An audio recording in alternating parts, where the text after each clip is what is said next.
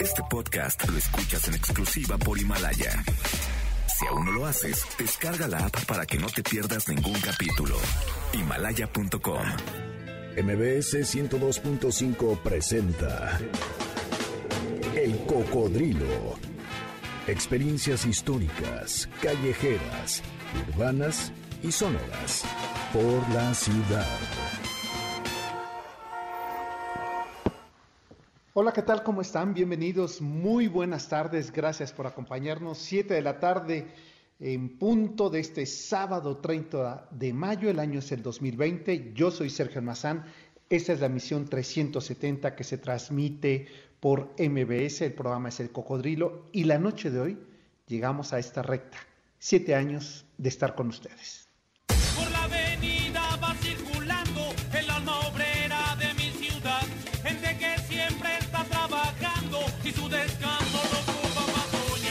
Súbete en el cocodrilo. Aquí arrancamos. Se abre un valle de la ansiedad, ya se distingue bloque y concreto, la hierba santa en las cajas de fab. En este valle de asfalto y plomo se come el chile, tortilla y sal. Y en la laguna de Xochimilco yo me imagino un águila real.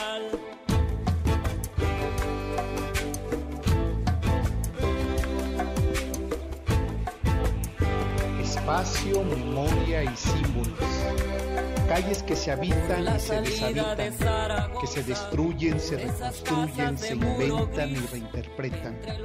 Asistimos a la Ciudad de México como exploradores del pasado que se aferran en las edificaciones, en los vestigios de un pasado bárbaro y una memoria que conforman lo que es el ayer.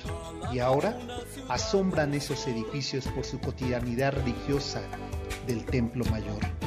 Semana a semana, hasta completar 370 sábados, hemos sido habitantes, paseantes, viajeros y escribanos, pero también hemos sido testigos y hacedores, pasajeros y viajeros, literatos y letra impresa.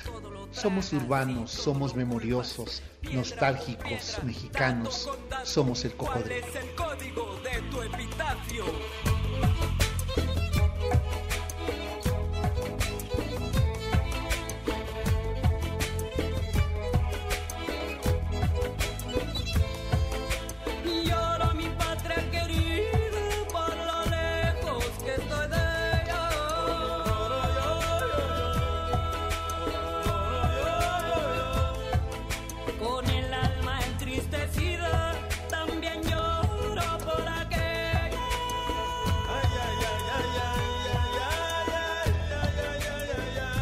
Son siete años en que hemos paseado, en que hemos andado en el tiempo, en que hemos recorrido las calles que ayer fueron las que sembraron lo que hoy somos. Entre estas ruinas de conquistas, de flores, las calles hoy desiertas de lo que es parte de su identidad, eso que es la demasiada gente. Paradoja que hoy vivimos en una orbe tan poblada. ¿Cómo imaginar, cómo describir, cómo pensar a la Ciudad de México con calles vacías?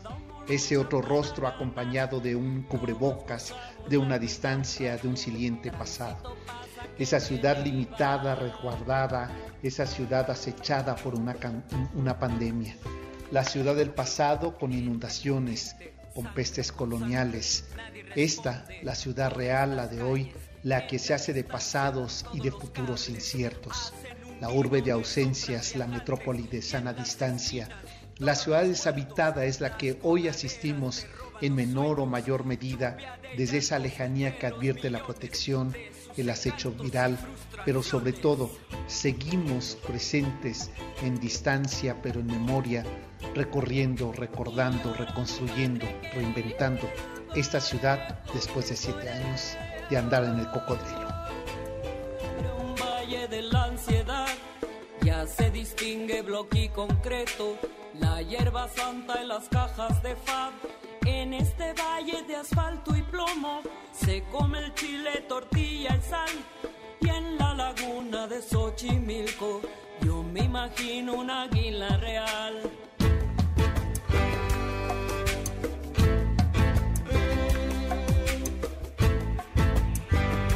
A la ciudad palaciega que describe Cervantes de Salazar en esa obra de 1554, a la conventual ciudad de Sor Juana, a la metrópoli embellecida con el paseo de Bucareli, la lacustre ruta que recorrió Madame Calderón de la Barca en eh, aquel canal de la Viga, la urbe que recorrió, Salvador Novo de Coyoacán a la Alameda, la inspirada y mortuoria de Manuel Acuña, la urbe de la demasiada gente de Monsiváis, la ciudad desierta de José Emilio, la pasada y la moderna de Cienfuegos en la región más transparente, la que llamaron Anáhuac los mayas, Aztlán los aztecas, la poderosa Tenochtitlan de los mexicas, la Nueva España de Hernán Cortés, la América septentrional de Clavijero, el México de Iturbide, la Chilanga de los sesenteros y la ciudad de hoy. A esta, a estas todas las formas posibles de nombrar la Ciudad de México, hoy la celebramos, hoy, la hoy los habitantes eh, que somos a distancia también la agradecemos, pero sobre todo la recordamos, la reconstruimos, la leemos y la rehabitamos en esa distancia llena de secretos, de vivencias, de tiempo transcurrido. Han pasado 370 sábados nocturnos a bordo de este cocodrilo. Gracias, gracias de verdad por acompañarnos en 370 noches de andar por la ciudad en nuestro viejo imaginario, mozo, paseador y sobre todo imaginativo cocodrilo. Sean bienvenidos. Entre las piedras de un lago muerto se oye el sollozo de una ciudad. Otra colonia más que se extiende, otra familia sin sueldo ni hogar, pero la mata sí sigue dando, cada uno lucha para ganar todos gozamos la vida un rato, tránsito pasa que viene y va.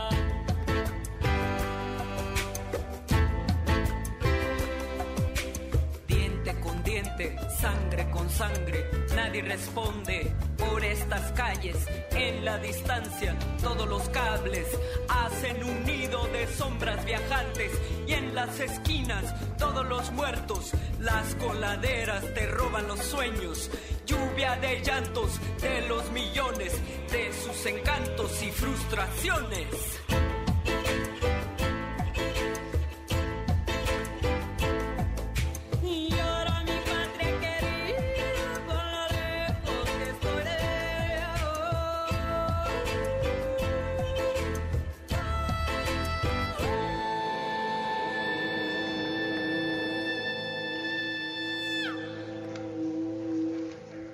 ¿Qué tal? ¿Cómo están? Bienvenidos nuevamente. Les agradecemos, los eh, saludamos en esta distancia desde el oriente de la Ciudad de México. Nuestra productora Janine Montes ya está eh, eh, abordando este viajero taxi urbano, nostálgico y memorioso del cocodrilo desde la zona de, del poniente de la Ciudad de México, ahí en la colonia Anzures, el ingeniero Héctor Zavala, quien ya está haciendo lo propio para que esto llegue a ustedes.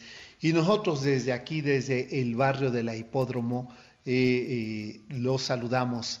Eh, Miguel García Cuadrado, el presidente de este programa, y Sergio Almazán, su servidor. Los invito a que se queden con nosotros en esta hora, pero sobre todo a que compartamos juntos esta celebración ya tendremos oportunidad de salir nuevamente a las calles con todos ustedes y celebrar como se merece este viajero taxi del cocodrilo. Pues hoy, como ustedes lo escucharon al inicio del programa, estamos llegando a la emisión 370 de este programa y lo estamos haciendo a su vez celebrando el séptimo aniversario.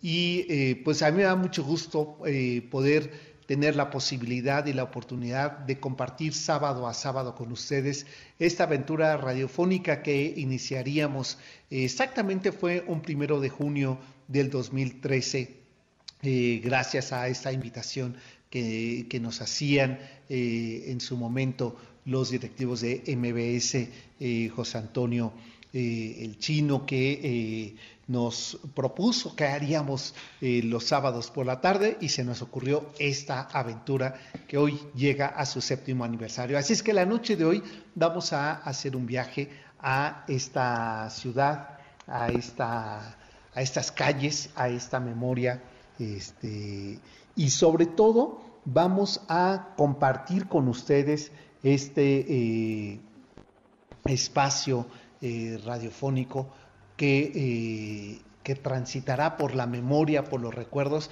pero también por un tema que a mí me parece que no se agota tener que pensarlo, tener que recapacitar en él, que es por qué le llamamos Ciudad de México, por qué se le llama México a este país, a partir de cuándo. Eh, bueno, pues de esto vamos a platicar y lo vamos a estar relacionando con este pasado, presente y con esto que nos toca el día de hoy vivir que es una ciudad que si algo caracteriza a las ciudades no solamente son sus, eh, territorios, sus espacios eh, edificados, sino también su gente. Una ciudad como la Ciudad de México que la define su demasiada gente, su tumultuosa presencia urbana, ya sea a pie, ya sea en, el, en ese milímetro de respiro que es un vagón del metro y que seguramente todo eso cambiará a partir de este tiempo que estamos eh, viviendo de pandemias, como se vivieron desde el siglo XVI, eh, varias de ellas. De todo esto vamos a platicar la noche de hoy, pero les quiero invitar a que ustedes entren en contacto con nosotros en nuestras redes sociales por Facebook. Eh, quiero incluso ir agradeciendo a la gente que ya está aquí acompañándonos como lo es Mirlo Vale, dice Sergio, ya estoy muy atenta, saludos y abrazos virtuales. También saludos para ti, eh, Mari Carmen Ferrand, que por cierto ayer fue tu cumpleaños, ¿no, Mari Carmen? Eh, dice que está muy mal la señal, pero yo creo que de su casa, de su internet, eh, Mari Carmen.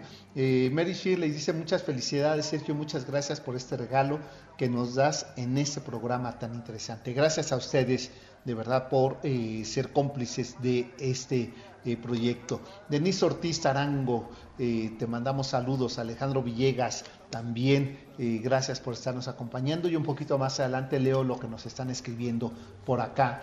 Este, sí dice que es, eh, dice Mari Carmen, sí, es la señal de mi casa. Sí, porque aquí creo que está corriendo bien la transmisión. Bueno, pues los invitamos en Facebook, nos encuentran como el Cocodrilo MBS, en el Twitter el Cocodrilo MBS también, o el mío que es S Almazán 71.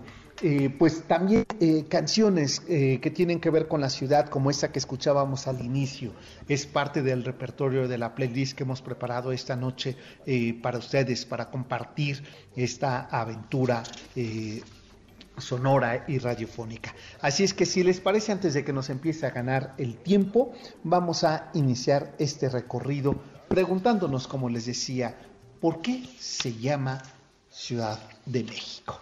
Esto es el cocodrilo, siete años con ustedes.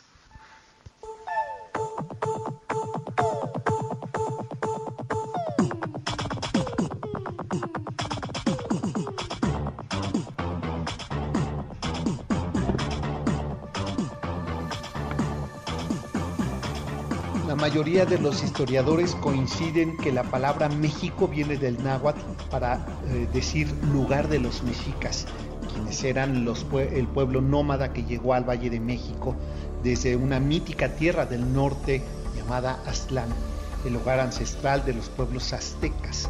Por su parte, el nombre de los aztecas en realidad sería acuñado por ese explorador viajero Alexander von Humboldt durante sus largos viajes por América Latina, observando las culturas de sus pueblos indígenas tomó ese nombre en parte de la palabra Aztlán, que según los mexicas era su tierra natal del norte. Jonathan Keldan en su libro La capital escribe que los aztecas eran en realidad una tribu errante y nómada, y nómada que en oposición a la creencia popular llegó al Valle de México hambriento y buscando un lugar donde establecerse. Es decir, la idea mítica de un águila devorando una serpiente es eso, una idea mítica. Trabajaron como guerreros de alquiler en muchas disputas entre tribus, entre las personas que ya habían establecido en esa área, hasta que aprovecharon ese descontento en su beneficio para convertirse en la tribu gobernante del área de Tenochtitlan. La gente eh, prehispánica del, del Valle de México se refirió a lo que ahora llamamos México como Anáhuac. Esa palabra significa tierra rodeada de agua, pero también se puso, eh, se usó para referirse a todo el universo en el idioma nativo maya que significa náhuatl.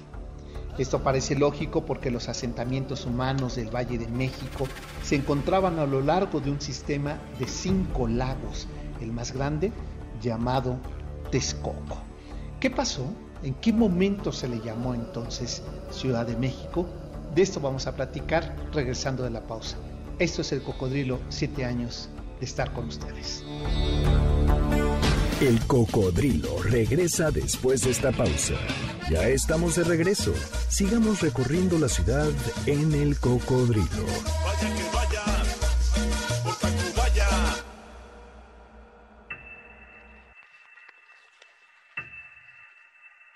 René, ven, vamos a estudiar. Sí, te voy a hacer una pregunta. Tú me la contestas.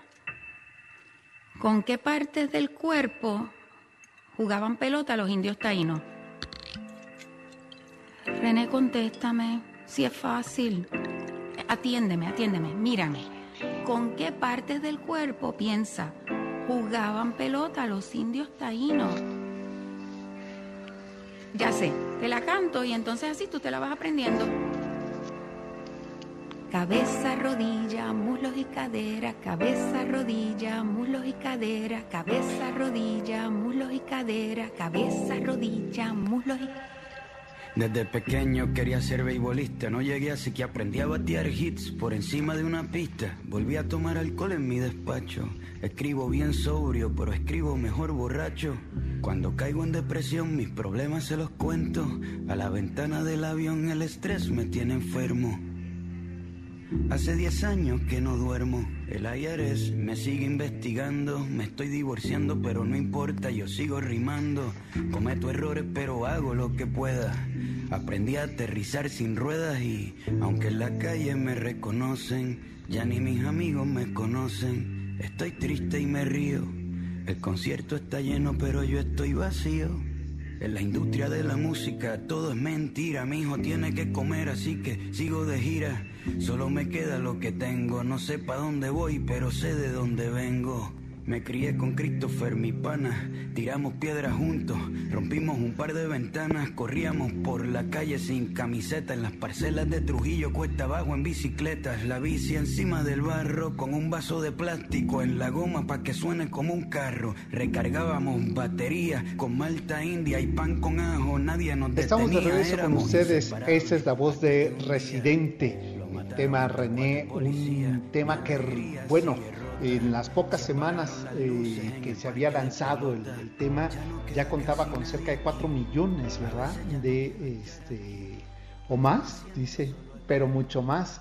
El primer día, me refiero, que tan pronto se lanzó el tema, eh, René, Residente, es esta, el, el tema que estábamos escuchando porque esto también así suenan las ciudades latinoamericanas, porque estos son los sonidos, las geografías, las identidades de esta América Latina. Y la noche de hoy estamos eligiendo temas de la ciudad porque efectivamente eh, el eje, el motor que eh, ha movido a recorrer este, este espacio por espacio de siete años, este programa por siete años ha sido la urbe, todo lo que concierne con las ciudades y podemos incluso eh, ya hasta mirar en nostalgia aquellos años, aquella época en que nos podíamos ir de viaje y desde esa distancia de los viajes podíamos transmitir. Esperamos que pronto podamos retomar eso, pero eh, el día de hoy pues lo hacemos desde aquí, desde esta ciudad donde surgió este espacio que hoy llega a sus siete años. Antes de la pausa estábamos eh, hablando de cuál ha sido el trayecto que llevó históricamente a la definición de un tema, de un nombre, de un eh, toponimio que eh, definiera, que describiera a esto que llamamos Ciudad de México.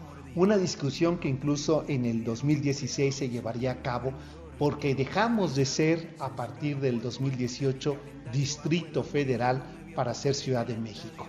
los historiadores, antropólogos, eh, eh, discutieron sobre lo peligroso o lo confuso que podía ser volver al nombre de Ciudad de México. ¿En qué momento surgió? ¿Cuándo se le empieza a llamar México? Y ¿Y por qué la edición de Ciudad de México? Pues vamos a continuar este recorrido justamente hablando de eh, a partir de ese siglo XVI, cómo eh, comienza a perfilarse lo que en el siglo XIX sería ya nombrado políticamente en la Constitución como México.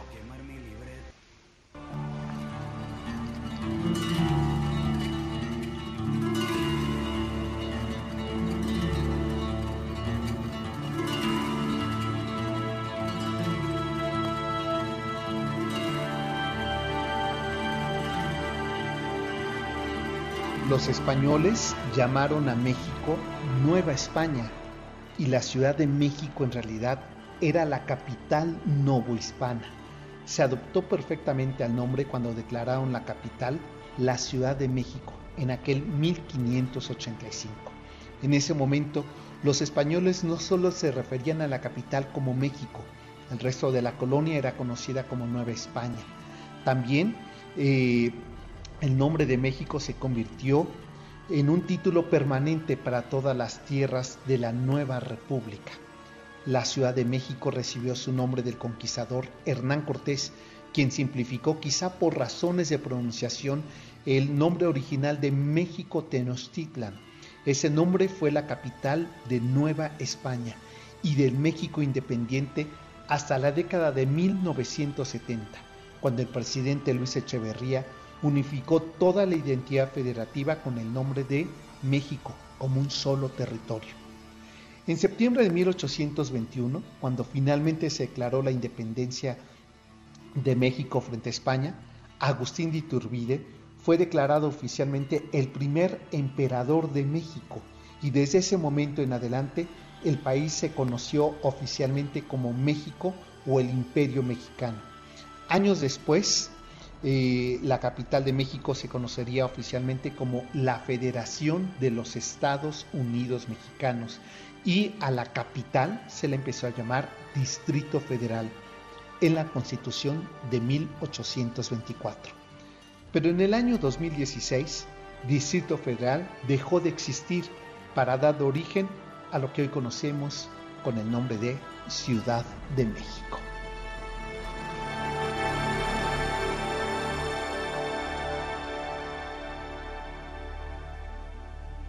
En 2016 se comenzó a discutir sobre una autonomía y una identidad eh, de gestión de eh, un territorio dentro del país, una constitución local propia, un congreso, un gobernador y 16 alcaldes.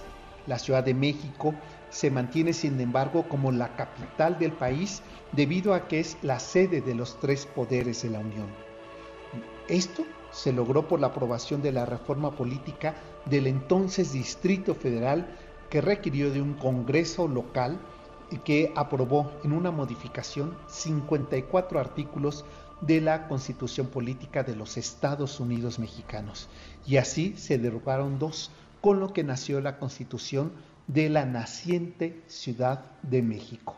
Dentro de esos cambios se estableció una reforma se terminó la existencia de las 16 delegaciones políticas que componían a la capital para dar origen a lo que hoy conocemos como eh, cabezas de alcaldía o alcaldía solamente, y el viejo nombre de Distrito Federal se eh, cambiaría al antiguo nombre que surgió desde 1585, Ciudad de México, pero ya no como capital, sino como una identidad autónoma y muy cercana a lo que entonces podría ser llamado un Estado.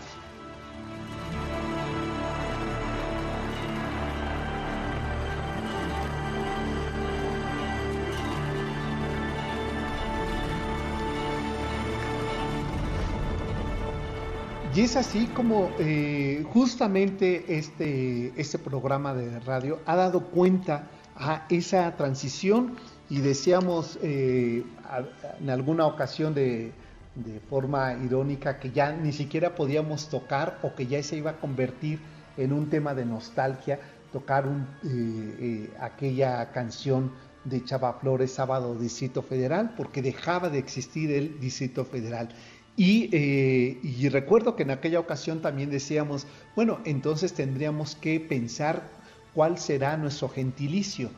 Término y tema todavía a discutir, cómo seremos renombrados si éramos llamados eh, defeños, eh, popularmente también llamados chilangos, eh, y a partir de ser nombrada Ciudad de México, cuál debería de ser este el término más adecuado para referirse a los habitantes de la Ciudad de México, que ya no somos tampoco capitalinos debido a que también por la Constitución aprobada y que entró en vigor el pasado 5 de febrero del 2018, ya no somos eh, la capital del país, aunque los poderes de la Unión estén asentados aquí en la Ciudad de México. Entonces es una ciudad más de todo el, eh, el grupo de ciudades, aunque de manera política o simbólica sigue siendo este el ombligo del país, el ombligo de esta nación. Antes de, irnos a la, pausa, que ya estamos a unos escasos eh, minutos, eh, déjenme agradecer a la gente que nos está acompañando. Mauria, eh, ay, mi querida María Silanes, qué gusto me da saludarte, quien ha sido también pasajera de este viaje. Nos manda felicitaciones por este aniversario. Enriqueta Páez, felicidades por siete años siendo bueno, así dice, siendo el mejor programa de la radio, pero ya me daba pena leerlo, pero ya no supe qué inventar. Eh, gracias, Enriqueta. María del Rosario López, y escuché que es el aniversario, felicidades, que vengan muchos años más. Gracias, Pimpi Gómez. Eh, Pimpi, eh, saludos, dice, feliz séptimo aniversario. Ena, Ena, ya me estaba extrañando que no estuvieras. Si tú te conectas antes que nosotros, dice Ena, que ya había escuchado el tema ya lo había escuchado, el tema de René, felicidades. Eh, María del Rosario, buenas tardes, nos dice Raquel Zárate. Eh, ¿Qué tal Raquel? Felicidades por esos primeros siete años, que vengan muchos más. Gracias, Francisco Javier González, Ricardo Rubio también. Marcos Cerratos dice, hola Sergio, buenas tardes a todo el equipo que hace posible el poder escucharlos. Muchas felicidades por estos eh, años de éxito y a la vez dándoles gracias por este programa de tantos recuerdos y anécdotas que nos traen a la memoria de esta ciudad. Es un gusto dar su lugar como los herederos de los programas de antaño, de esos locutores como Jacobo Moret o Héctor Zúñiga. Uy, ya, me dice bastante viejito, pero gracias de verdad. Silvia eh, López de Simbrón, muchas gracias Silvia por estarnos acompañando en A Felices Siete Años. Eh, y que le mandaba saludos a su tía Patsy de la colonia Condesa, que hoy cumple 80 años pues felicitaciones. Ella aprovechó la vuelta, ¿verdad? Dijo, ay, pues ya que voy a felicitarlos, que feliciten a mi tía. Eh, Hernán del Riego, quien también, enorme actor y músico, quien también ha sido pasajero de este programa. María Soledad Córdoba Aguilar, gracias por sus felicitaciones. Pues tenemos que hacer la pausa. Esto es el cocodrilo, siete años de estar con ustedes. Nosotros volvemos para seguir recorriendo las calles de esta ciudad con la memoria de estos siete años compartidos con ustedes. ¡Taxi! ¡Libre! Muchísimas ¡Un, dos, tres, ¡ah!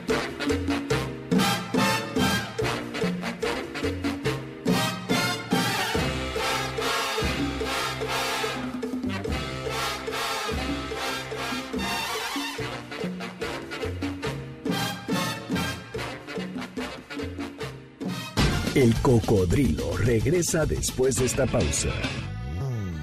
Ya estamos de regreso. Sigamos recorriendo la ciudad en el cocodrilo.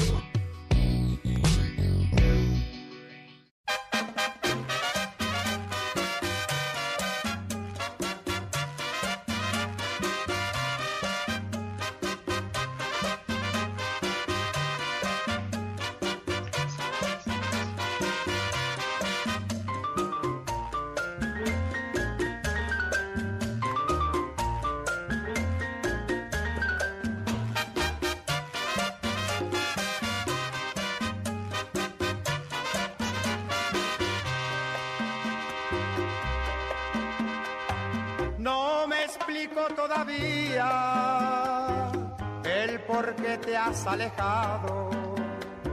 Si bien sabes, vida mía, que eres tú mi adoración. Todo México me ha visto, calle arriba y calle abajo.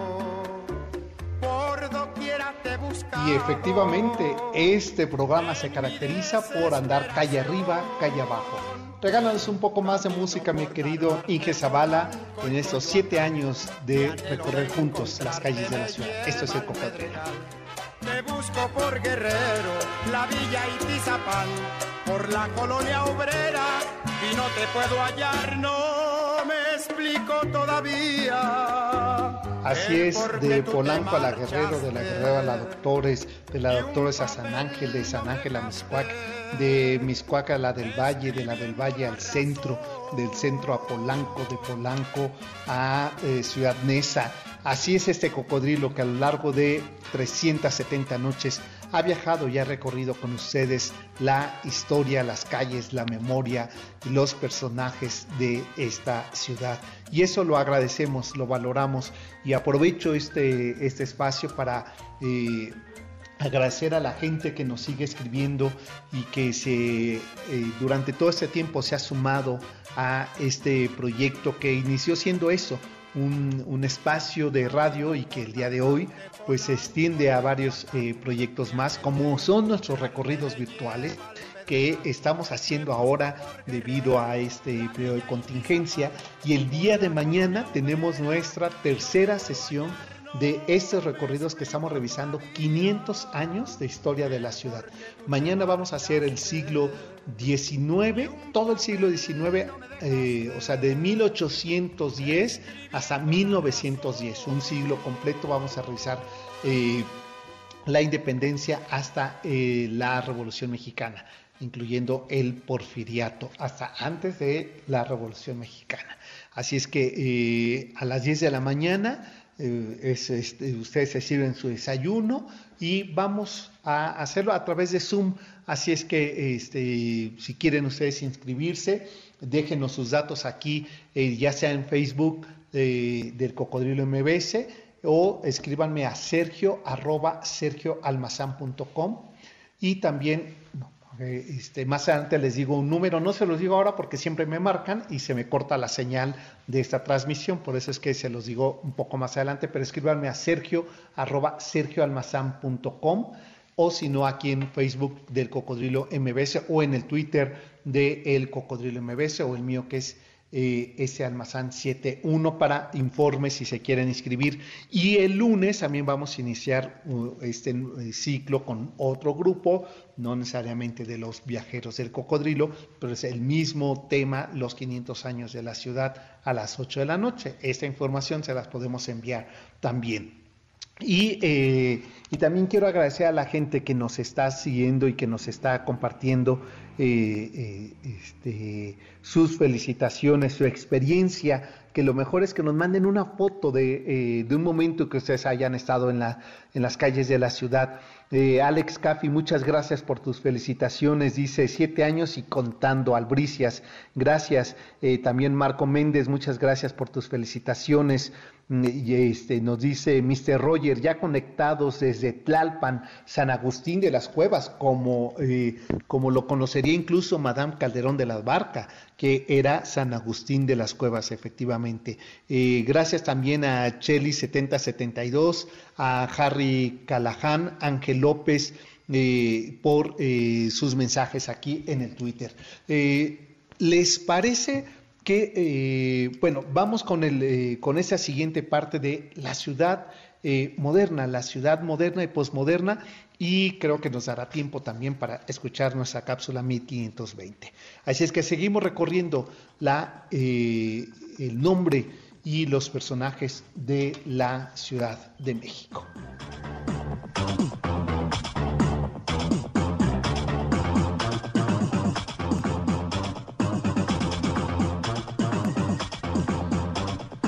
Para hablar de la ciudad de México posmoderna, esa realidad fragmentada, subjetiva, desordenada, contradictoria, El escritor Carlos Monsiváis dice que la ciudad a partir de los años 40 no es solamente un espacio geográfico, no es solamente un montón de edificios y de gente, sino que también es un género literario por sí mismo, un género y, y canón literario que se llama crónica.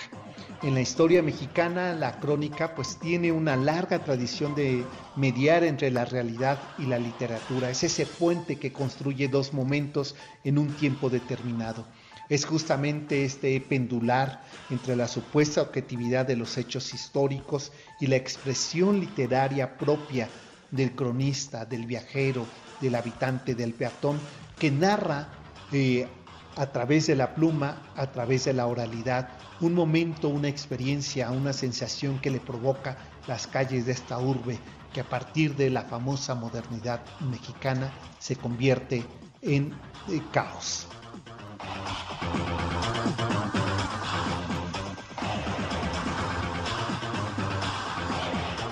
De la nota roja al ensayo, y por supuesto a la crónica, la ciudad se convierte a partir de la literatura periodística en un personaje, en un objeto, en un epicentro y para nosotros en un destino. Federico Robles, sí, ese personaje, el banquero y protagonista de la región más transparente, la mera contemplación de los distintos barrios de la Ciudad de México es suficiente para formarse una idea de las personas que lo habitan. Los barrios no solo tienen características, sino que son agentes que ejercen una voluntad sobre sus habitantes. A la, vista de este banquero Robles, México iba abriéndose como naipes de distintas barajas.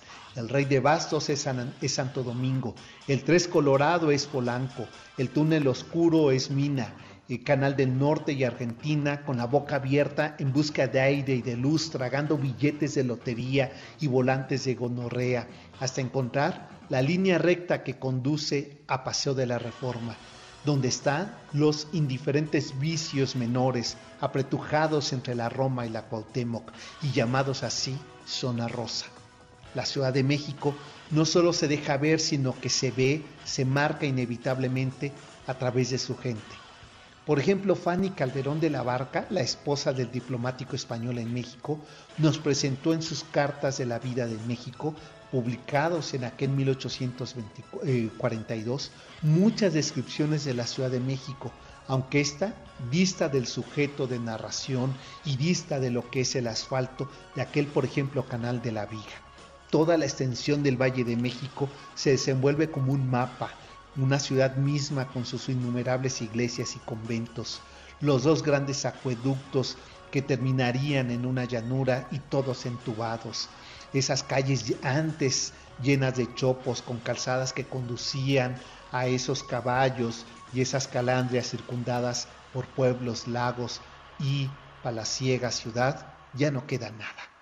Al norte, la magnífica catedral de Nuestra Señora de Guadalupe, dice Calderón de la Barca, y al sur los poblados de San Agustín, San Ángel y Tacubaya, como escondidos, como jardines encantados, hoy están abrazados por el caos del tránsito, por esas vías de asfalto que se conectan una y otra y que nos sorprenden cada que nos sumergimos en esos pueblos a los cuales nosotros llamamos nostalgia y que no son otra cosa sino postales de la ciudad que parece que se nos va.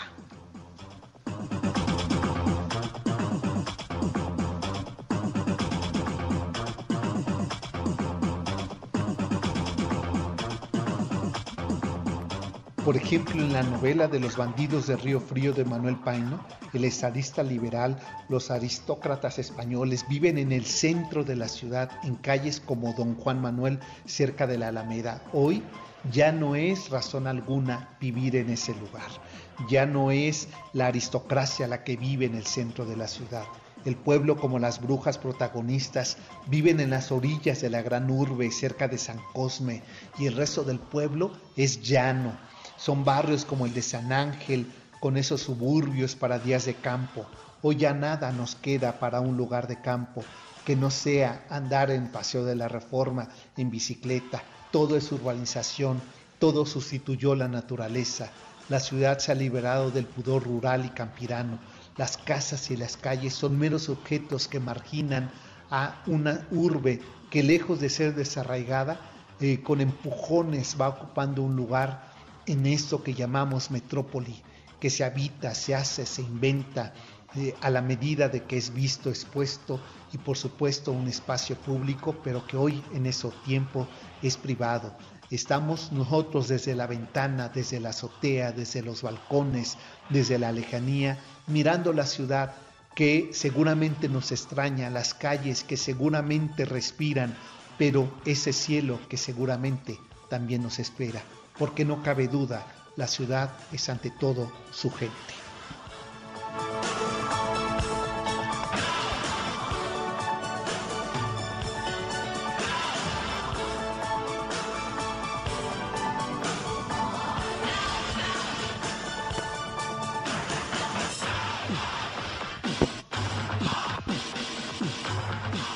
¿Les parece que hagamos la pausa y regresando de la pausa?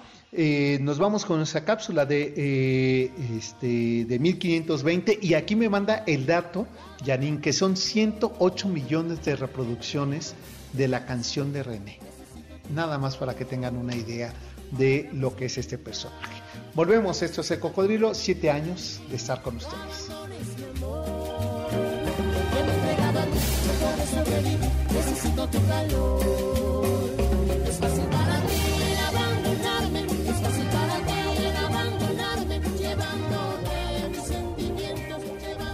El cocodrilo regresa después de esta pausa. Ya estamos de regreso. Sigamos recorriendo la ciudad en el cocodrilo.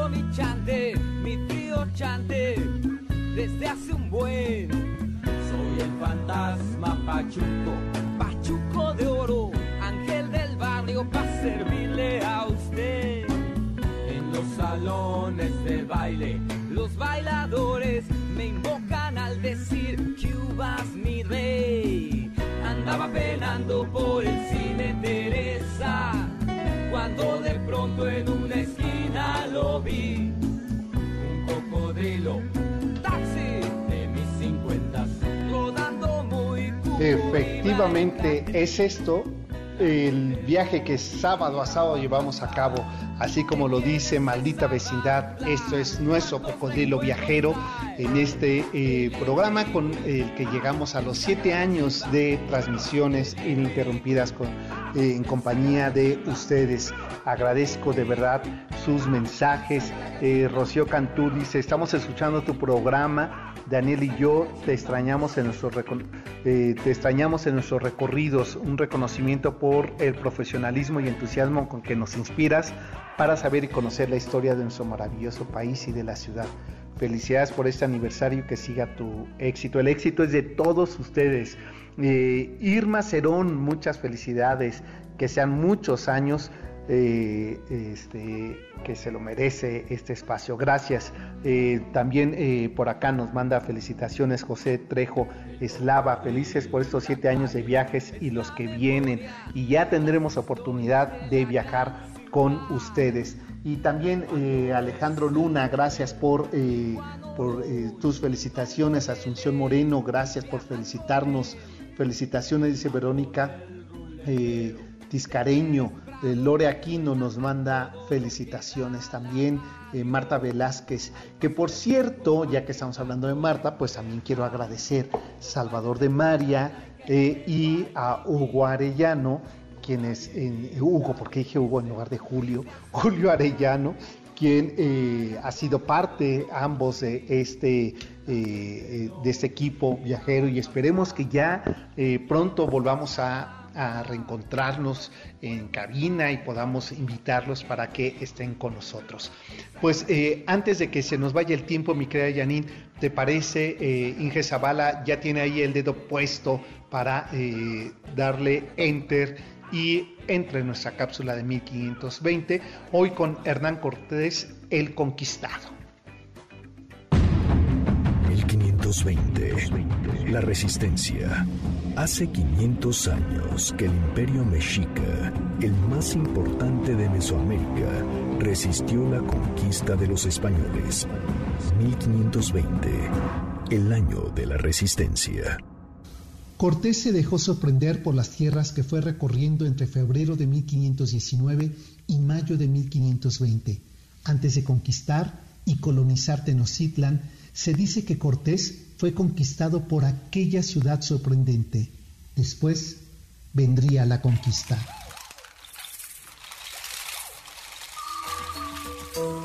Cuando Cortés y sus huestes llegaron a la ciudad de Tenochtitlan, un escenario natural, una enorme ciudad con un gran centro ceremonial, religioso, con más de 70 altares y recintos sagrados, rodeados de lagos limpísimos y edificaciones para los tlatoanis, sorprendió y conquistó a la vez a los futuros colonizadores.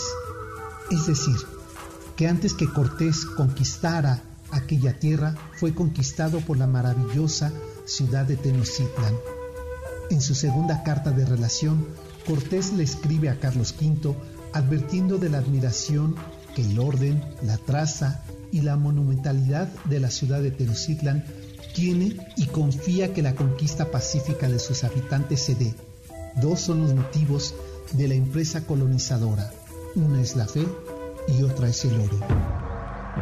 Entre los meses de febrero de 1519 en que arribó a las costas de Cozumel hasta mayo de 1520, Hernán Cortés estuvo conociendo, combatiendo y descubriendo las provincias y las tierras del país asombrado en cada región desde Veracruz hasta Tlaxcala y luego Cholula y Tenochtitlan, el extremeño descubrió la diversidad natural, la grandeza de zonas como Cholula, una ciudad imponente y más grande que Roma, como él mismo la describió. Una doble moral militar tiene el conquistador, dejarse conquistar por las tierras mesoamericanas y no desistir de su empeñosa acción la difusión y la imposición de la fe cristiana entre los pueblos que va recorriendo. Como ocurrió con las cruzadas en Europa, hay una fuerza religiosa que le impulsa a conquistar para la conversión de los habitantes de estas tierras mexicas. Cortés, en sus cartas de relación, insiste en su empresa. Mi principal motivo y de todos los españoles que en mi compañía fueren a esta guerra sea apartar y desarraigar y reducirlos o al menos desear la salvación con el conocimiento de Dios y de su santa fe católica, porque de no ser así es una lucha injusta. Los meses transcurrieron con asombro y con violencia que se agudizó de junio de 1520 a agosto de 1521. Cortés sabe que ha sido cruel y doloroso el proceso, Aquella ciudad que le conquistó a su arribo, para 1521 es destrucción y sufrimiento. Aquel día, escribe Cortés, se mataron y perdieron más de 40.000 ánimas y era tanta la grita y el lloro de los niños que no había quien no se le quebrantase el corazón. De aquella ciudad conquistada, destruida a nombre de la otra conquista, la conquista religiosa, Cortés construiría una nueva entre las piedras, la memoria y la riqueza del imperio debilitado, de aquel imperio mexica, aunque siempre quedara en el extremeño la idea de que antes de conquistar Tenochtitlan, él fue conquistado por aquella ciudad mesoamericana.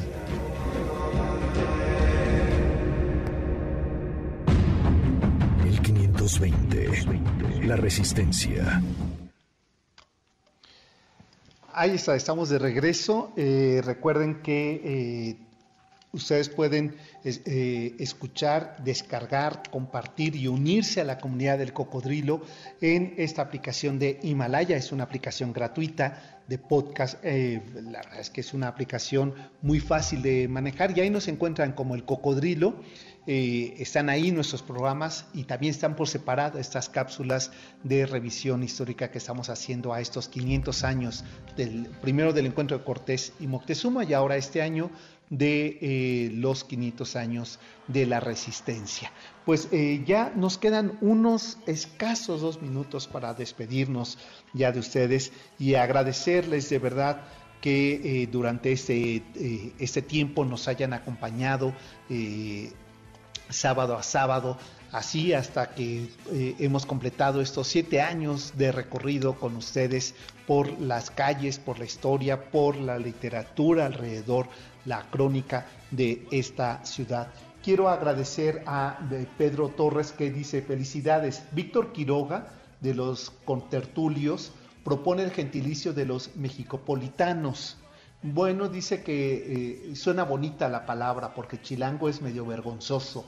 Eh, bueno, me parece bien, ahí está. Entonces, mexicopolitanos podría ser el, término. Está un poco complicado, pero después lo podríamos decir. Adriana de María y Campos, que me resulta familiar el nombre, mi querida Adriana, dice muchas felicidades, Sergio. Lo bueno es lo que perdura. Eh, Andrés Vázquez, felicidades. Seguro serán muchos años más. Pues eh, gracias a ustedes eh, por, habernos acompañado la noche de hoy y prometo, Rosalina Jarillo, saludos desde Carolina del Norte. Gracias. también a Lore Aquino dice, eh, que por fin eh, vuelve, dice, qué gusto encontrarte de nuevo, me encanta tu programa. Pues ¿dónde te habías metido, Lore? Y bueno, Josefina Tobar, gracias, eh, Josefina Tobar de Teresa, agradezco tu saludo y que estés aquí acompañándonos en esta transmisión. Y recuerden que mañana a 10 de la mañana tenemos una cita para desayunar con la historia de México. Así es que eh, si quieren ustedes informes, sergio arroba sergioalmazán.com o si no también eh, mándenos un mensaje al 55 26 98 13 76 y ahí les damos todos los informes. Nosotros ya nos vamos, se quedan ustedes con Checo San, que eh, esa música que recordamos y que pasan días y traemos la rola en la cabeza, de eso va a hablar la noche de hoy de estas canciones. Tiene un nombre rarísimo, ese, ese síndrome que nos pasa, de eso va a platicar. Pues nos encontramos el próximo eh, sábado en punto de las 7 de la noche, cuando ya tendremos 7 años y un día más. Pásenla bien, hasta entonces, buenas noches.